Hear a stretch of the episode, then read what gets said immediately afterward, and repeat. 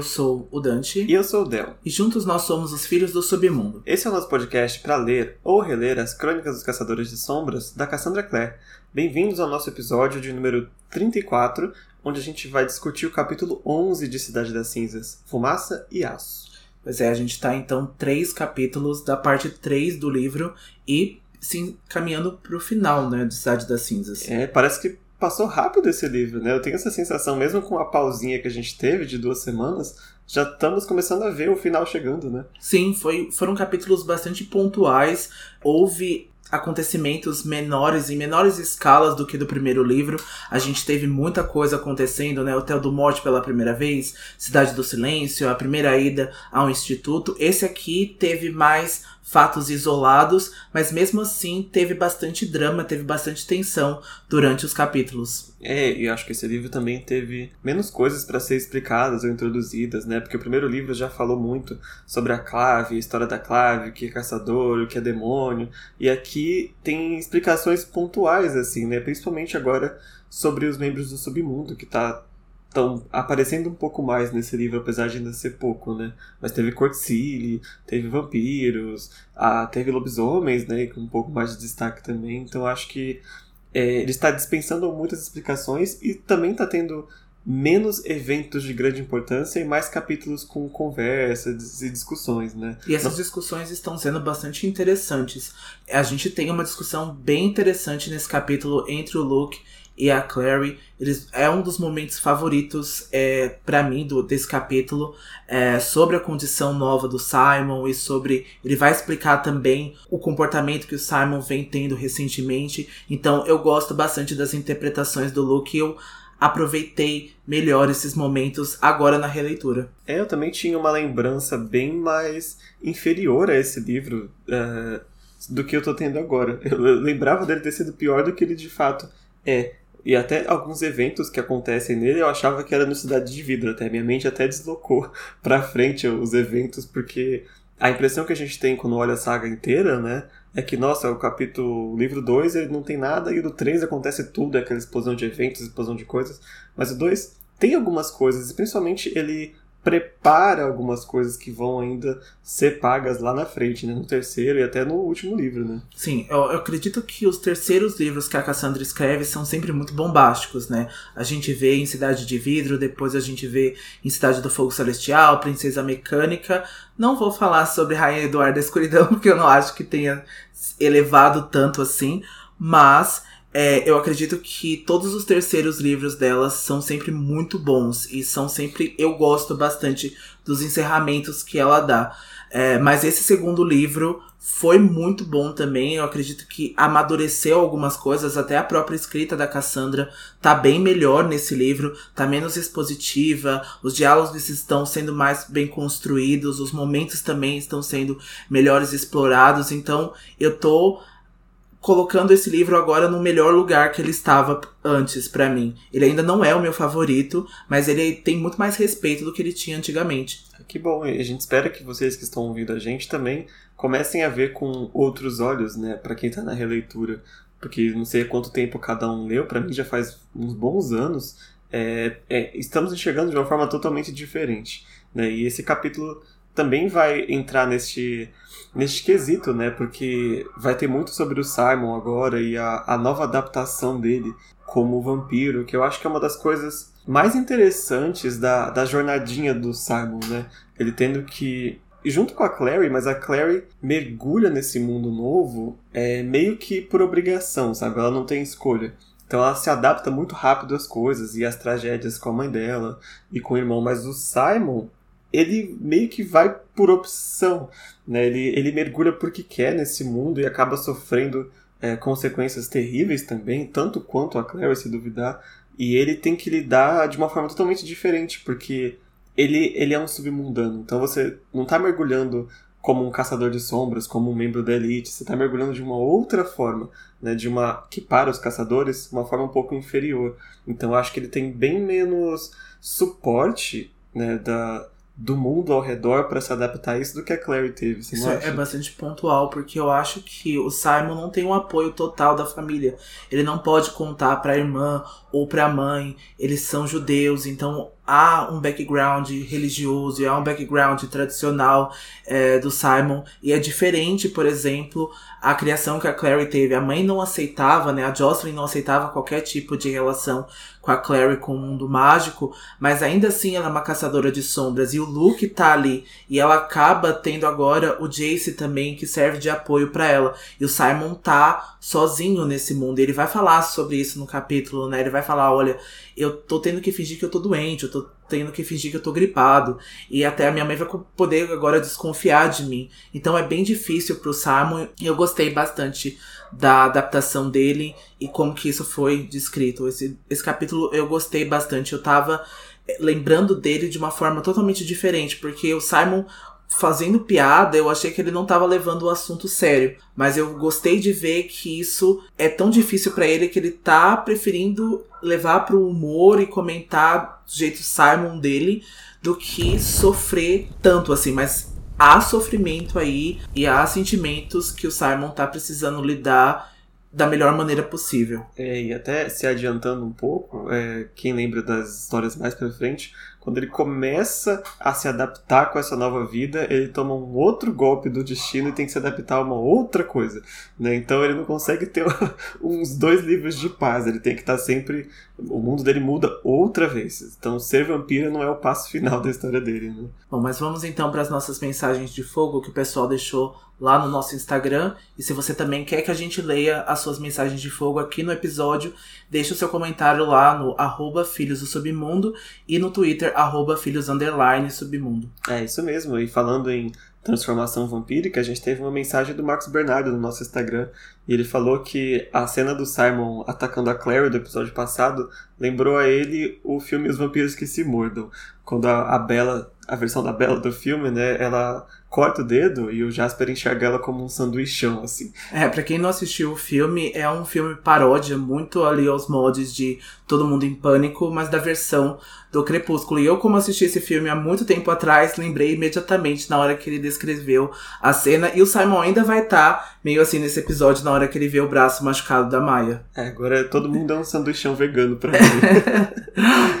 E a Viviane Souza, ela, ela fez uma série de comentários bastante interessantes também sobre alguns pontos que a gente discutiu no episódio passado.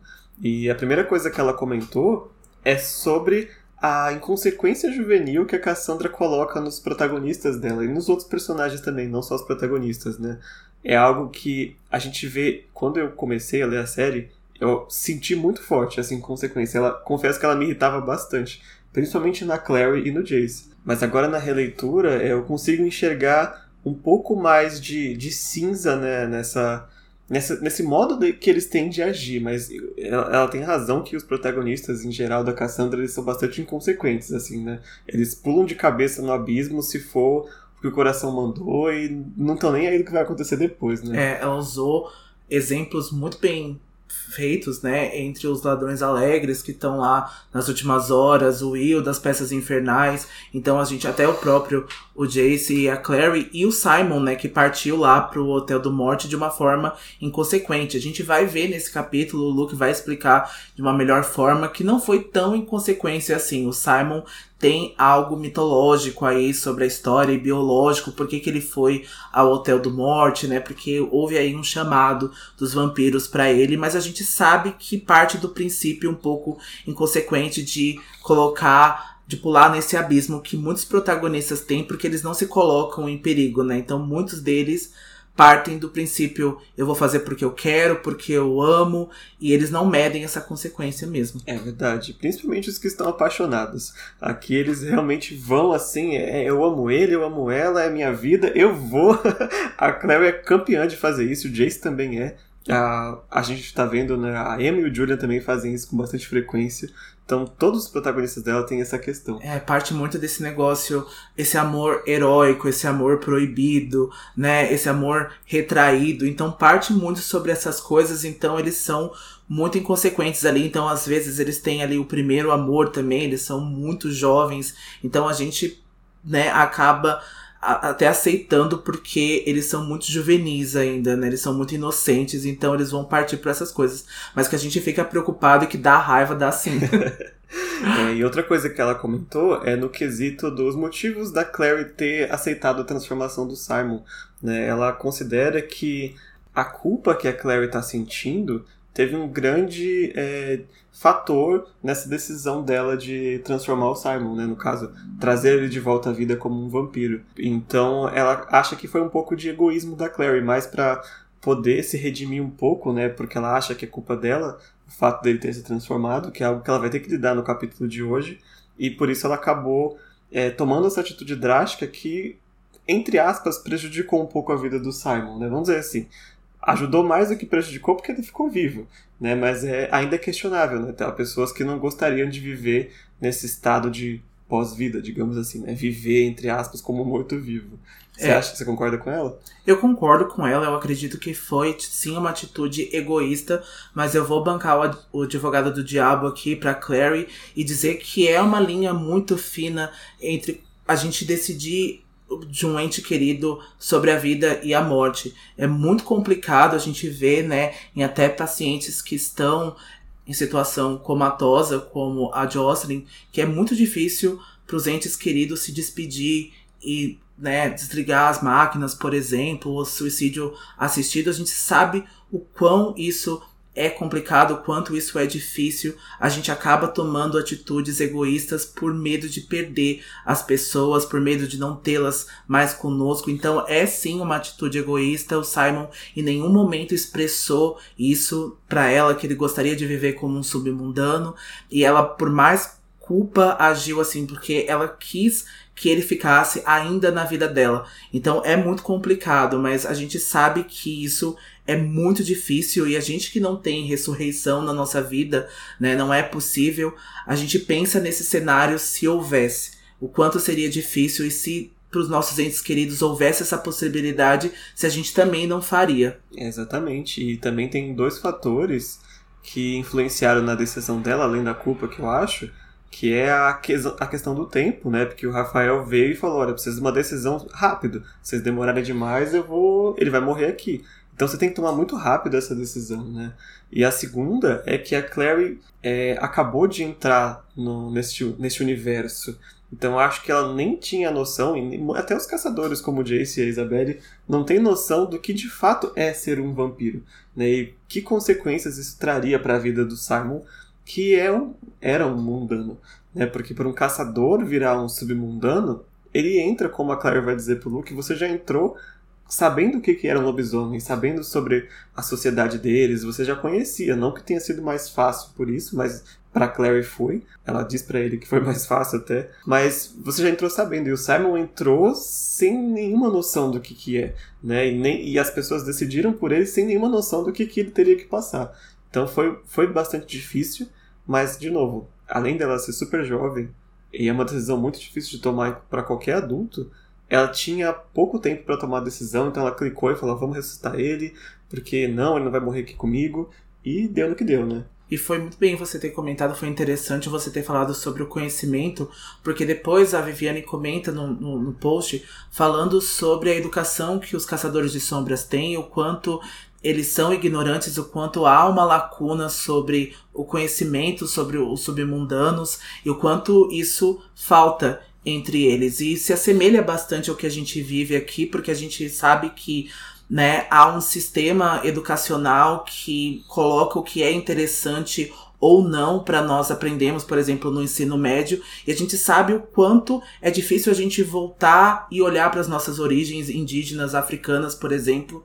Há muita falta sobre isso. Hoje um estudante de ensino médio, por exemplo, não sabe nada sobre os indígenas, não sabe nada sobre esse povo e as tradições e o que que né, do povo fundador daqui do Brasil. Então a gente sabe que isso acontece também com os caçadores de sombras. Eles têm essa superioridade, né, e tratam os submundanos como algo inferior e não passam por essa educação deles e não passa sobre a cabeça deles que isso é sim importante. É tão importante que acaba sendo um dos maiores fatores que vai prejudicar eles na saga do Artifício das Trevas, né?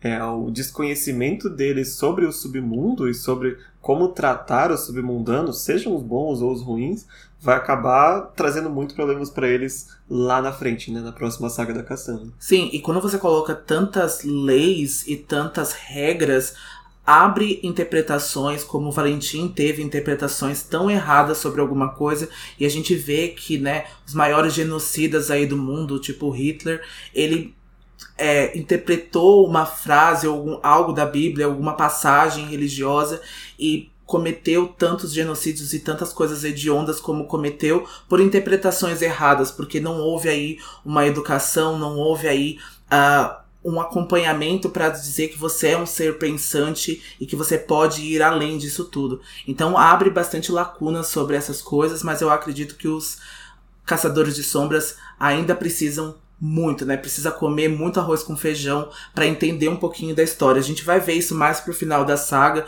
com o Jace e com a Clary. Eles são uma geração que aprenderam muito com os erros e aprenderam muito com o passado e a gente vê que, né, aí no futuro a gente pode mirar numa coisa melhor. Eles vão viver melhor aí uma politicagem, uma sociedade melhor, né? Pelo menos acreditamos nós.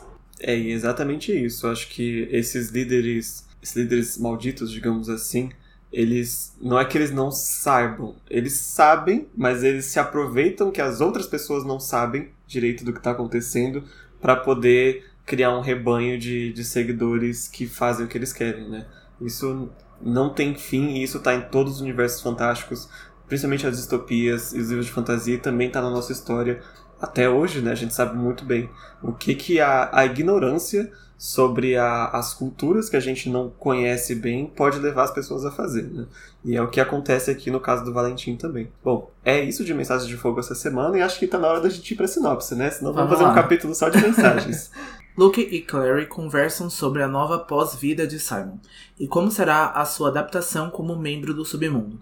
No apartamento de Luke, Clary tenta convencer Simon a contar para sua família sobre o vampirismo, mas a conversa é interrompida por um ataque demoníaco à lobisomem Maya Roberts. E esse capítulo vai começar com a Clary visitando a mãe dela lá no hospital Beth Israel, onde ela está internada. Na verdade, o Luke está pagando um quarto privado para ela no hospital, tanto que até a Clary fica é, se questionando como o Luke está conseguindo né, pagar um quarto para ela, porque a gente sabe que ah, o sistema de saúde dos Estados Unidos é extremamente caro, né? E o Luke é um, entre aspas, um simples bibliotecário. Mas creio eu que ele esteja tendo ajuda do, do, próprio bando, né, de lobisomens. É, eu acredito que sim. A gente até não conhece muito sobre a economia dos submundanos e como que eles conseguem fazer essas coisas, porque o Luke é bibliotecário e o bando faz algumas entregas lá no restaurante chinês. Então a gente não sabe como que essas contas estão sendo pagas. Então é bem difícil mesmo as contas lá nos Estados Unidos. A gente sabe que até uma ida de ambulância para o hospital é cobrado de uma forma muito cara. É, bastante. Então a Clary tá sentada com a mãe dela ali sozinha, né? E é um momento que ela resolve desabafar tudo que ela passou até então. Né? A Clary tá sentindo falta da mãe faz desde o capítulo 2 do primeiro livro. Foi a última vez que a Clary conversou com a mãe dela, já faz muito tempo. Né? E no universo aqui do, dos livros, acho que deve fazer mais de um mês, né? Que a Jocelyn estava ou desaparecida ou em coma. Então ela senta ali ao lado da mãe dela, segura a mão dela assim e ela diz que acredita que a mãe dela esteja ouvindo, como o Luke havia dito para ela, né? Apesar dela não poder responder agora. E ela conta para Jocelyn tudo que aconteceu. Ela meio que narra todos os eventos do Cidade dos Ossos, desde quando ela conheceu o Jace e da do Rod, da Clave, tudo, tudo, até a noite anterior, que foi quando ela ressuscitou o Simon, né, no, no cemitério. Ela resolve desabafar tudo para a mãe dela, porque a mãe dela é a, é a confidente dela, né? E essa pessoa está fazendo muita falta para Clary. E eu confesso que, como leitor, é, eu também sinto falta da Jocelyn acordada nesse livro. Porque é uma personagem que a gente ainda precisa ouvir muitas coisas dela, né? O ponto de vista dela em tudo que está acontecendo, afinal, são os filhos dela e é o ex-marido dela que está no centro desses eventos e a gente não tem o ponto de vista dela, né, sobre as coisas ainda. Só é. o que as pessoas falam que ela fez ou que ela achava, né? É, umas interpretações que a gente tem sobre a Jocelyn e a gente sabe que isso é um pouco abstrato, né? São as interpretações que os outros personagens tiveram das ações dela. Mas eu gostei bastante desse momento vulnerável da Clary, dela ter conversado com a mãe, ter narrado o que aconteceu, porque a gente sabe o quanto é difícil e o quanto a mãe dela serviria bastante de apoio para ela, né? Apesar de estar bastante preocupada e apesar de não querer que a Clary fosse para este mundo, né? Que ela entrasse nisso tudo, é, eu acredito que a Jocelyn não faria um papel presente agora. Né? Eu acredito que ela estaria ali e ajudaria de alguma forma. Então eu não vejo a hora da Jocelyn acordar, assim, sabe? Eu tô ansiando por esse momento, porque eu gosto bastante também da conversa que ela tem com a Clary e do momento que ela tem. Eu sei que ela não é tão presente assim depois nos outros livros, né? Os pais, na verdade, não são tão presentes nos livros da Cassandra, mas eu gosto bastante da do que a figura da Jocelyn representa. É, eu também gosto bastante. Eu acho que. É, eu sinto muito é, pelo que aconteceu com ela nas adaptações visuais, né? Porque é uma personagem que eu gosto muito, é uma das minhas favoritas. Ficou depois dessa releitura. E como ela acabou não sendo tão bem aproveitada, né? Apesar. No filme é uma atriz que eu amo de paixão que tá fazendo a Jocelyn e não temos mais o filme para ver, né, outros eventos da Jocelyn. Por incrível que pareça, o que acontece com a Jocelyn nos filmes é bem fiel ao que acontece no livro, né? Mas aí como o filme foi cancelado, a gente não tem a continuação dessa história. Já na adaptação para TV, eu acho que eles foram bastante desrespeitosos com a história da Jocelyn, com a personagem, com a atriz. Eles sobreporam acontecimentos, eles mudaram de uma forma que não havia cabimento para voltar atrás e isso me deixou bastante irritado porque em uma cena específica em um lago é, a gente sabe que as pessoas que leram vai saber o que eu tô falando não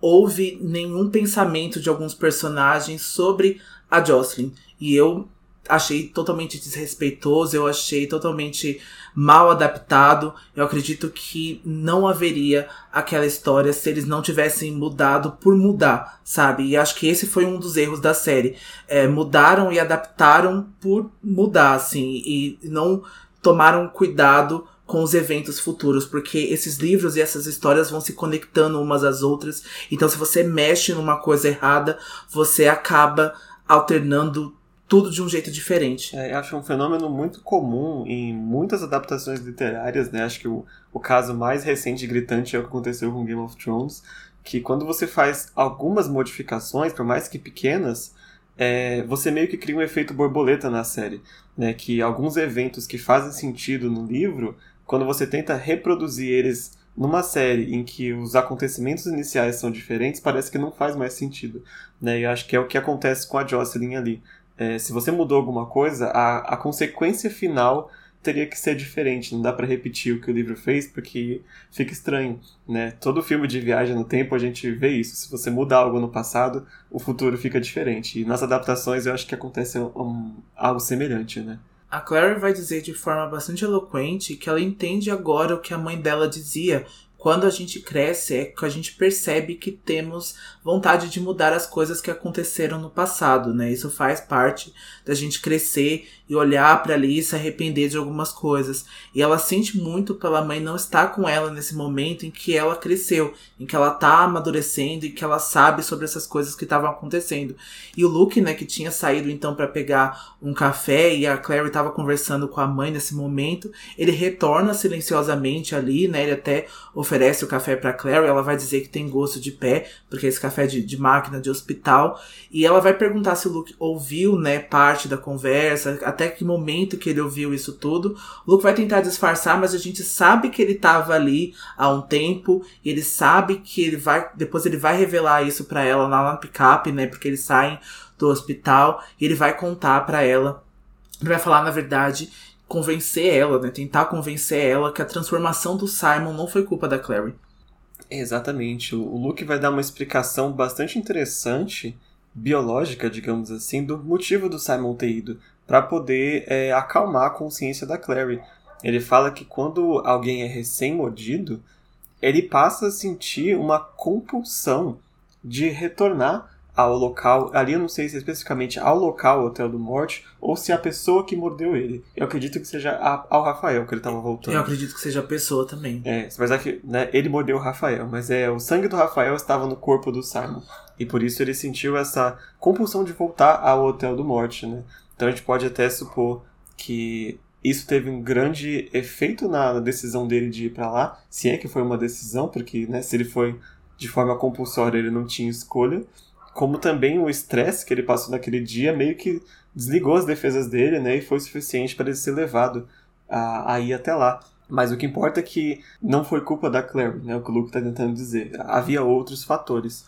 Só que a Clary ainda se culpa porque o Simon acompanhou ela na festa do Magnus em primeiro lugar, que foi onde ele se transformou em rato, causou toda aquela confusão e fez ele morder o Rafael. Então, na origem, para ela seria culpa dela, né? Mas o Luke fala que ele conhece o Simon desde muito pequenininho. E o tempo todo em que eles se conhecem e o Simon conhece a Clary, ele sempre queria estar ao lado dela em tudo que ela fosse. Em, em tudo que acontecesse, principalmente nos momentos que ela poderia precisar de ajuda. Ele lembra, inclusive, de uma cena quando eles eram pequenos, que a Clary caiu de uma árvore, ela quebrou o braço, e o Simon fez uma birra gigantesca para acompanhar ela na ambulância até o hospital. Ele queria porque queria ir. E é basicamente as cenas do Simon em todos esses livros é isso. O Simon fazendo uma birra enorme para ir onde a Claire tá. Isso até surpreendeu, né? O Luke e a Jocelyn. O Luke vai falar que ele nunca tinha visto uma criança de 10 anos tão obstinada com alguma coisa, né? E ele queria estar tá ali até que eles deixaram, sabe, uma birra que ele fez, né? O escândalo que ele fez,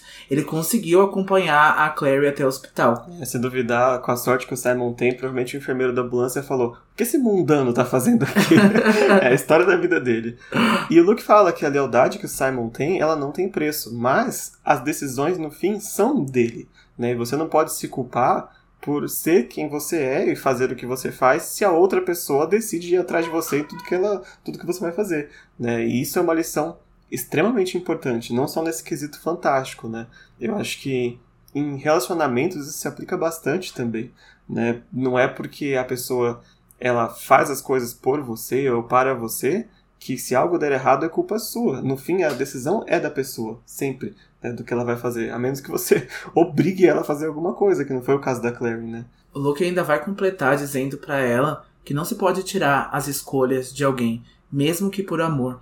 E a Clary diz que quando se ama alguém, não tem escolha. O amor retira as escolhas, o que a gente aqui discorda dela. O amor não tira as escolhas, né? Você ainda pode decidir o quão bem ou quão ruim você pode fazer para a pessoa, né? Baseado ali no que você tá sentindo. Então a gente sabe que às vezes a pessoa manipula de um jeito e fala: "Olha, eu tô fazendo isso por amor, ou eu tô te tratando assim por por desse jeito, por esse sentimento, mas isso não tira. A pessoa sabe exatamente o que ela tá sentindo e por que, que ela tá agindo dessa forma, mas como ela tá bastante vulnerável e como ela tá interpretando isso de uma maneira totalmente errada, ela não sabe como agir e aí o Luke vai até tentar mudar de assunto, né? Ele vai perguntar para ela se ela teve notícias do Jace e ela vai contar que ela tá recusando as, as ligações dele como penitência pelo que houve com o Simon.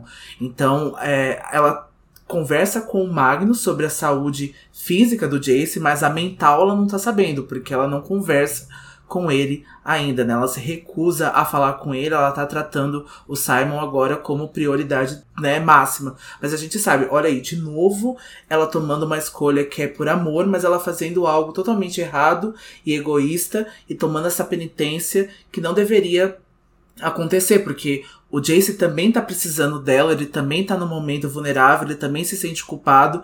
E por amor e por lealdade ao Simon e por essa culpa, ela tá machucando outra pessoa também. Eu acho que essa frase que a Clary diz, ela resume muito o pensamento da própria autora, da própria Cassandra, sobre o que é o amor. Porque todos os romances dela, eles têm essa frase como princípio fundamental, assim. Por amor, eu faço qualquer coisa. Né? E a gente estava falando sobre a inconsequência de alguns personagens, mas é, acho que todos eles aqui são poucos que hesitam em algumas coisas, né? Quando, principalmente os protagonistas, eu acho que é, muitos, inclusive plots de, de livros específicos, acontecem justamente porque um do, dos membros do casal toma uma atitude assim extrema por causa do romance né, que ele tem com o outro.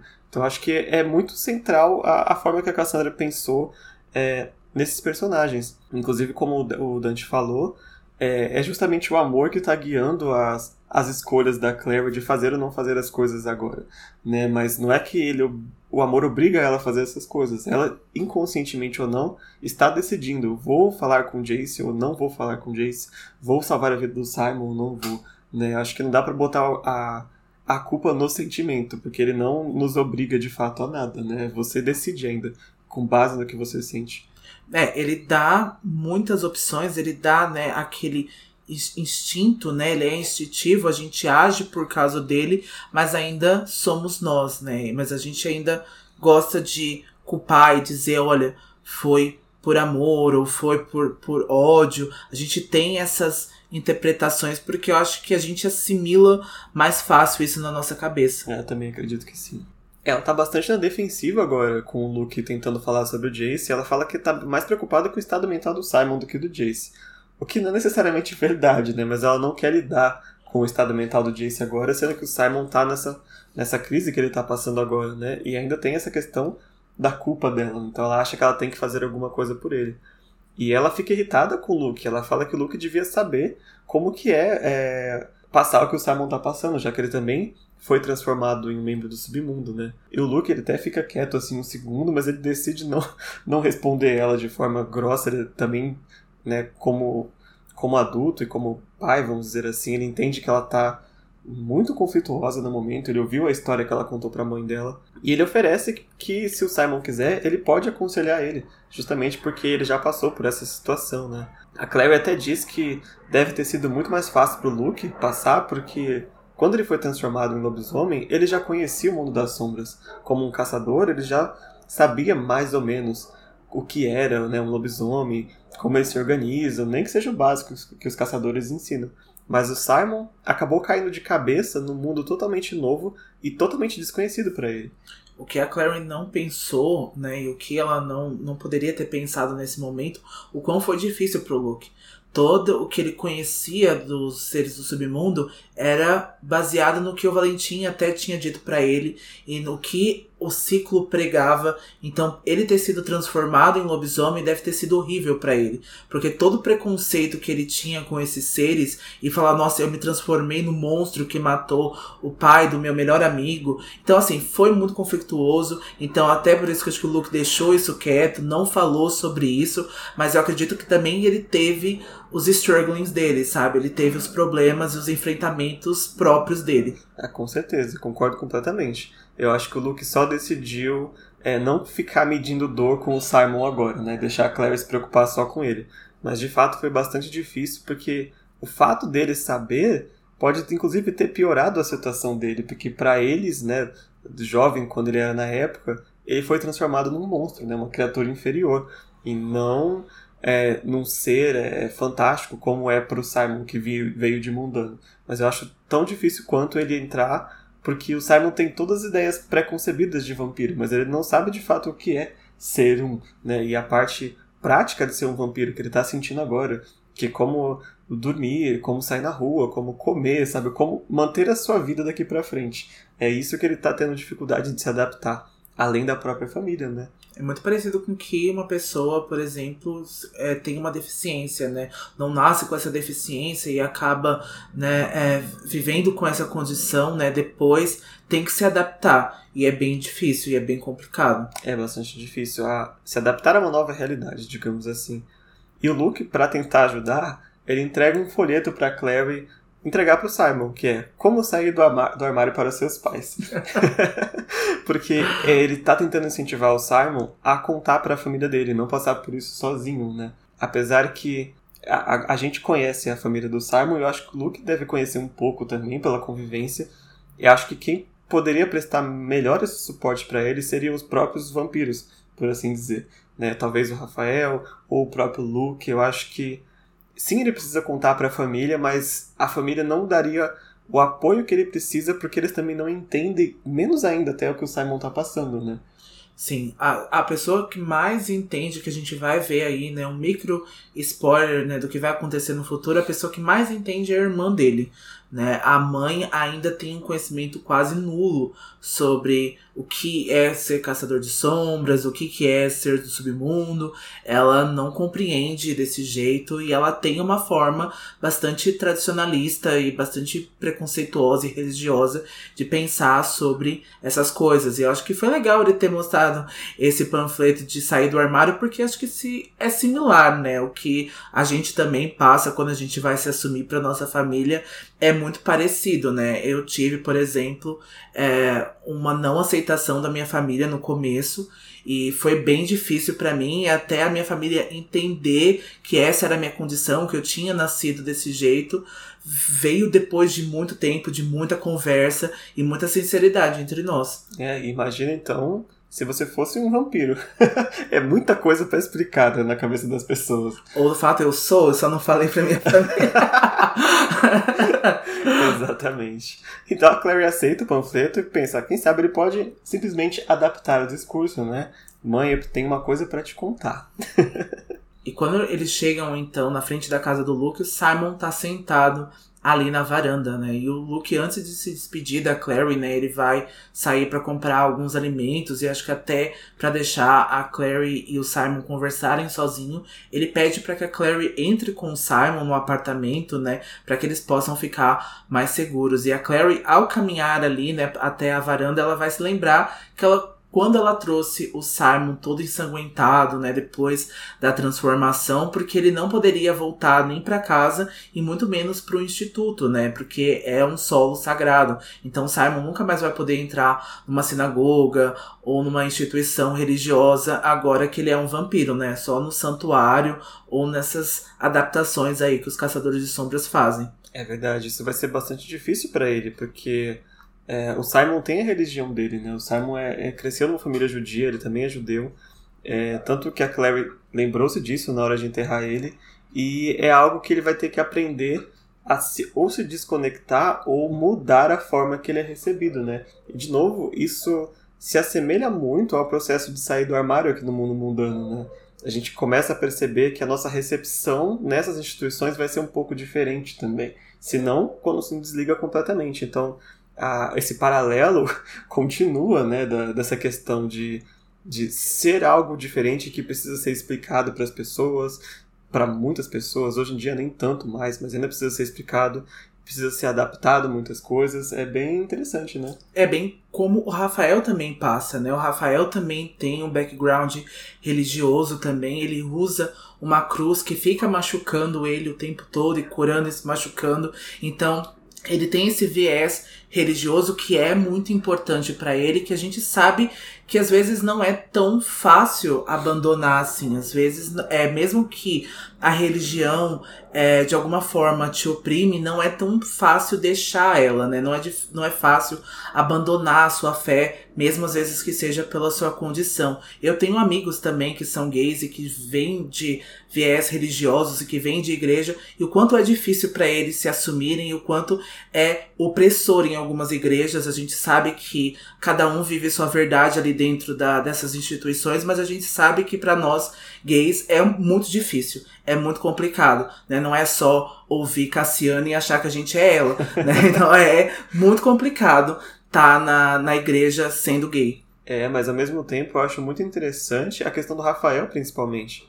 Porque ele decidiu não se desligar. Ele falou: Eu sou o que eu sou, eu sou um vampiro e eu continuo acreditando na minha fé. E não vai ser uma instituição, ou um livro, ou qualquer outra pessoa que vai tirar isso de mim. Né? O Rafael já tomou uma posse assim, tomou posse da própria fé, que é bastante interessante também, né? O que é muito interessante, que é maravilhoso, na verdade, porque é você ter a sua própria religião e você ter a sua própria ideia de Deus ou qualquer outro ser celestial, qualquer outra coisa, que é há amor ali, que isso vai ser aceito. Não sei né, se do pensamento do Rafael é esse, ou se é também alguma penitência, né, por ele achar que ele é um monstro, mas é muito legal partir desse princípio, partir dessa ideia de não deixar que um livro ou uma interpretação errada de uma pessoa que é totalmente de novo, né, pega aquela parte, aquela coisa que foi escrita e reescrita e editada,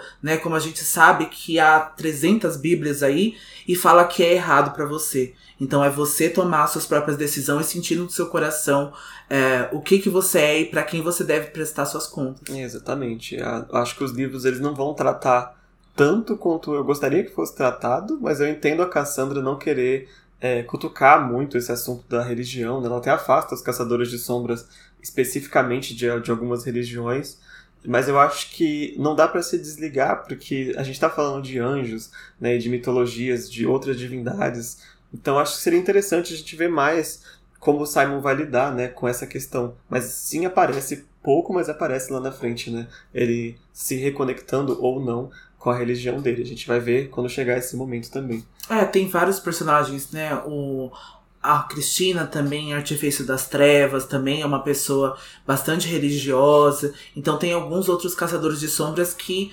partem mais desse, dessa religião assim e gostam e se sentem mais confortáveis. Mas tem, por exemplo, o Jace que não acredita em nada, que é até quase, entre aspas, aí, um ateu, né? Ele quer, quer crer, mas ele precisa ver primeiro. Então, Já é que ele vê bastante, né?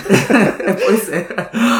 Então, voltando ao capítulo, o Simon se assusta com a luz automática, né, que se acende quando a Clary se aproxima da varanda. E ele está sentado ali nas sombras e a Clary já percebe algumas diferenças nele, né, depois da transformação.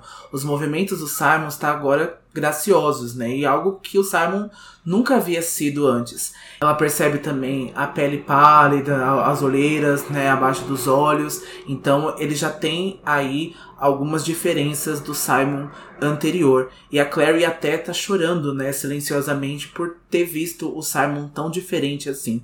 E aí ele vai contar para ela que ele não tá muito tempo ali na varanda, mas ele vai até revelar que na noite anterior, né, no dia anterior, ele quase perdeu os dedos porque ele foi abrir a janela no sol, né, e esqueceu que ele é vampiro, né, e ele quase se queimou. Outro dos assuntos cotidianos que o Simon tem que se adaptar, né? Então eles entram como o Luke havia dito para eles fazerem, né? O casaco da Isabelle tá até ali pendurado, cheio de lama, desde o dia que o Simon se transformou. Já é a segunda roupa que a Claire pega emprestado da Isabelle e fica, né? é verdade, a Claire é uma péssima amiga que não devolve as roupas. e quando, lá dentro, a Claire percebe que o Simon não tá usando mais óculos. Né? Agora a visão dele é perfeita, veio no pacote de vampiro. Uma visão 2020, né?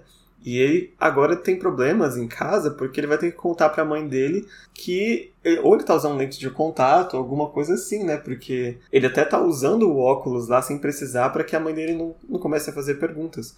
E ele também tá tratando a Clary de uma forma diferente de novo. Tá super formal, assim, né? Não querendo se aproximar muito, né? Da forma que eles se separaram da última vez foi bastante traumática para os dois, né? Então, a, essa reconexão deles novamente vai ser bastante difícil. Ele vai revelar para Clary também que ele não sai de casa há dois dias, ele tá fingindo que ele está gripado, quando a mãe dele traz comida para ele, ele joga essa comida fora e ele pensa, né, como que ele vai continuar enganando a mãe dele, né? Porque ele teme o momento que a mãe dele vai levar ele pro médico e eles vão, né, checar o pulso dele e vai ver que não tem pulso ali.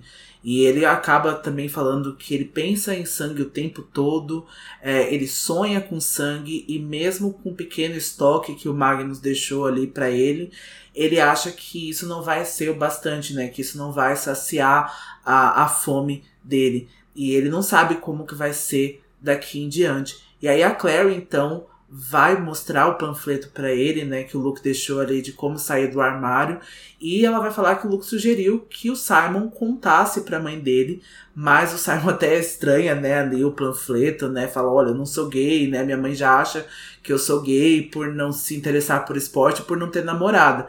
Mas isso não é o que a Claire tá querendo dizer, né? Mas o Simon tá tentando fazer piada ali justamente para ser um pouco mais confortável para ele, né? Mas ele não pretende contar para a mãe agora. É, o Simon tá tendo dificuldades de enxergar como a vida dele vai voltar ao, entre aspas, normal, né? Mas a questão é que não vai voltar ao normal. A vida dele não vai ser o que era antes. Ele vai ter que criar um novo normal na nova situação dele, né? Ele diz que o Luke pode viver normalmente como um lobisomem, Mas, de novo, né? Eles estão comparando o Luke com o Luke agora, que já passou 20 anos da transformação dele. A vida dele agora é normal desse jeito, né? Mas com certeza o Luke, no momento da transformação, teve que mudar muita coisa, né? Ele fugiu de casa, foi morar num bando, então é bem difícil. É bem difícil, né? Mas pensando na, na praticidade, ser lobisomem é um pouco mais fácil. Né, o Luke se transforma aí uma vez por mês na lua cheia, né? E pode comer, né? Pode viver da melhor maneira possível um rotineiro, né? O Simon não. Ele só pode sair quando o sol se acaba, né? Ele só pode, não pode comer comida normal, a pele tá diferente. Então, assim, é pensando nesse jeito prático, assim, é muito mais difícil ser vampiro. É, tem muito mais coisas para se adaptar, né? Mesmo assim, a gente vê alguns personagens lá na frente que até se adaptam muito bem, né? Eu conheço um até que tem uma pizzaria lá na frente. então dá, dá para você encontrar uma forma de viver, né? Mas ele tá preocupado também com o namoro da, da, com a Claire. Né? Ele fala, e agora, como vai ser entre a gente, né? Imagina os, os encontros, que estranhos que vai ser você tomando lá o seu refresco e eu tomando um cálice de sangue, né? No, no parque de madrugada. É, é algo diferente, né? Mas eu acho que é algo que não vai impedir o Simon de namorar lá na frente, né? Ele só tá preocupado com isso agora, com a Claire, porque, de novo, ele acabou de se transformar, então ele não tem noção de como se adaptar, mas ele consegue adaptar isso também, né? Sim, o Simon consegue adaptar, ele tem interesses aí amorosos, né? E foca nos interesses.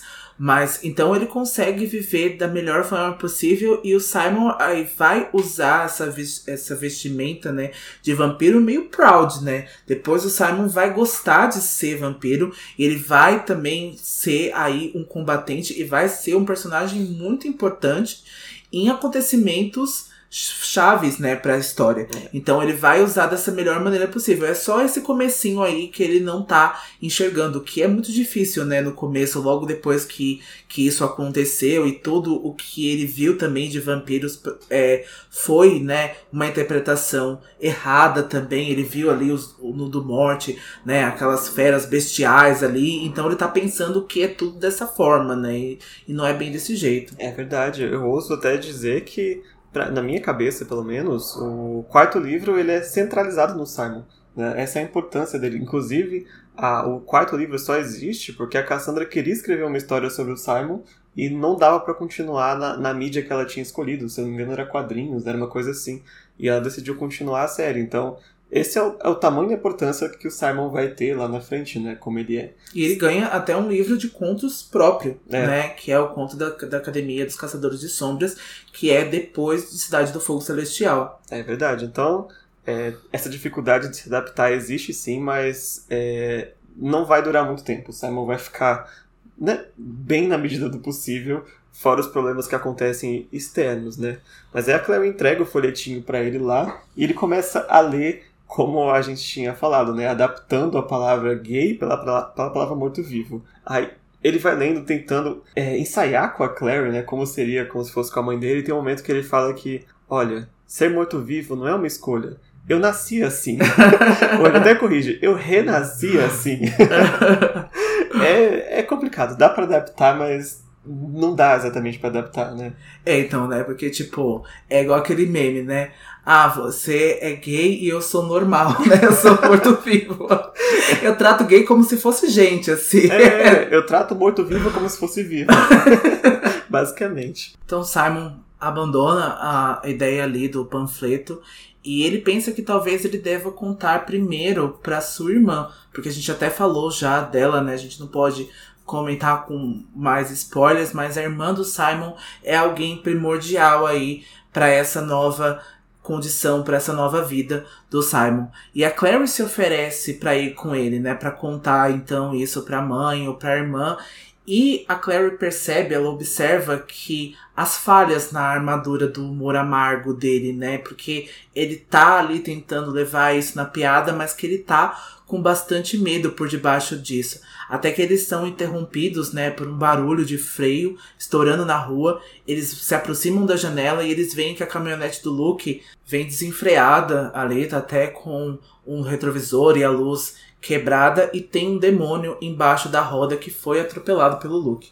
E eles veem o Luke saltando para fora da caminhonete e correndo porque tem uma forma humana ali jogada no meio da rua e quando eles vêm é a Maia que de repente apareceu ali. Então eles correm, né? Eles estão no andar de cima, eles correm. A Claire pega a estela dela e quando eles chegam lá, eles veem a Maia com a camisa rasgada, né? Uma ferida no ombro. O Simon não consegue olhar para Maia porque ele ainda tá meio com medo de ver sangue, né? E passar de novo pelo que ele passou com a Claire, ele tá meio assustado. Mas o Luke vê que a Maia tá bem, assim, entre aspas, dá um tapinha nela, assim, para acordar, e carrega ela para dentro, né? E joga ela no sofá ali pra entender o que aconteceu. A Maia começa a contar que estava no gramado ali da casa do Luke e quando foi atingida, de repente, ela fala que ela sentiu um forte cheiro de lixo, né? E que de repente alguma coisa a derrubou e feriu ela no ombro. O Luke tinha visto a criatura de longe, né? Ele até tenta avisar para Maia com antecedência, mas ela não escuta a tempo, então ela é ferida. E Luke vai dizer então que esse era um demônio Drevak, que ele havia atropelado a criatura, né? A criatura estava debaixo da, da roda da caminhonete dele. É, exatamente. Os demônios Drevak, eles parecem uns vermes brancos gigantes. É uma minhocona, né, na verdade. E a gente entende que esses demônios, eles são cegos, né? Eles vão pelo pela, o cheiro das coisas.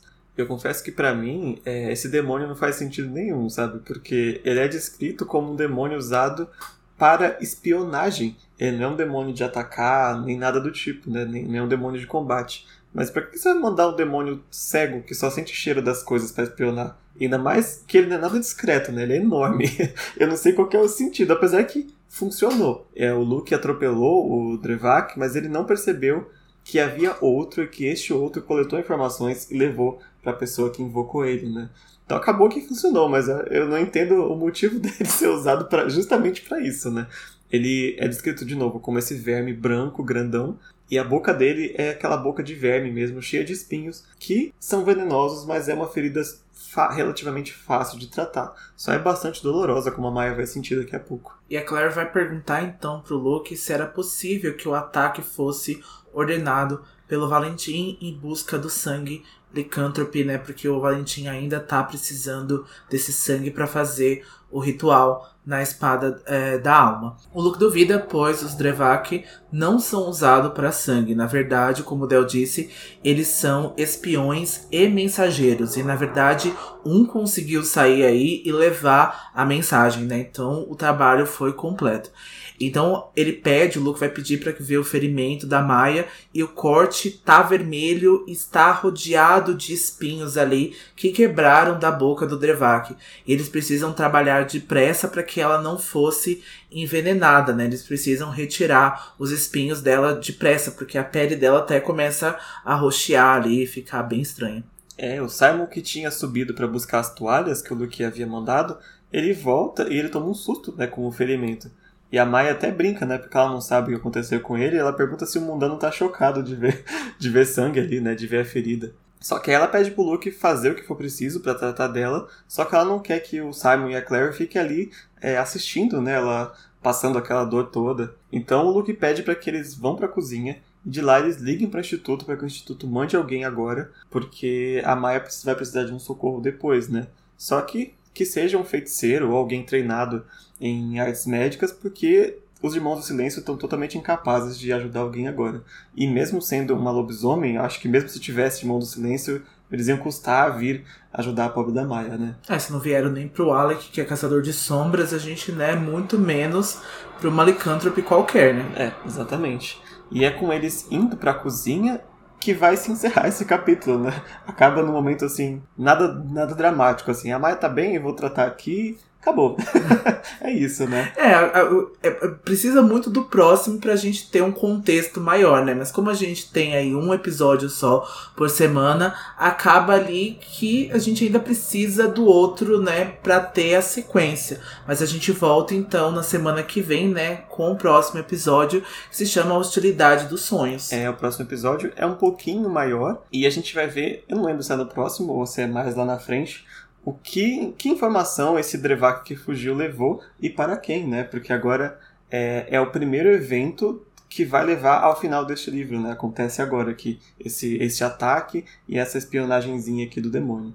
Bom, para terminar o nosso episódio de hoje, vamos para o nosso momento Grimório? Vamos lá. Bom, meu momento Grimório dessa, dessa semana não é uma frase em si, mas é um trecho que é muito grande para ler que eu vou colocar todo momento que o Luke conversa com a Clary na caminhonete e eles falam sobre a nova condição do Simon e eles falam um pouco sobre o passado do lobisomem do Luke sobre o panfleto e a Clary também vai falar sobre o amor tirar as nossas escolhas, né? Acho que essa frase aí se encaixa bastante pro meu momento Grimório essa semana. E o meu momento Grimório é o momento como sair do armário para seus pais. Mãe, eu tenho uma coisa para te contar. Sou um morto-vivo. Bem, eu sei que você pode ter algumas noções preconcebidas sobre os mortos-vivos. Sei que você pode não ficar confortável com a ideia de eu ser um morto-vivo, mas eu estou aqui para dizer que os mortos-vivos são como eu e você. A primeira coisa que você tem que entender é que eu sou a mesma pessoa que sempre fui. Ser morto-vivo não é a coisa mais importante a meu respeito. É só uma parte de quem sou. A segunda coisa que você deve saber é que isso não é uma escolha. Eu nasci assim. Desculpe, eu renasci assim.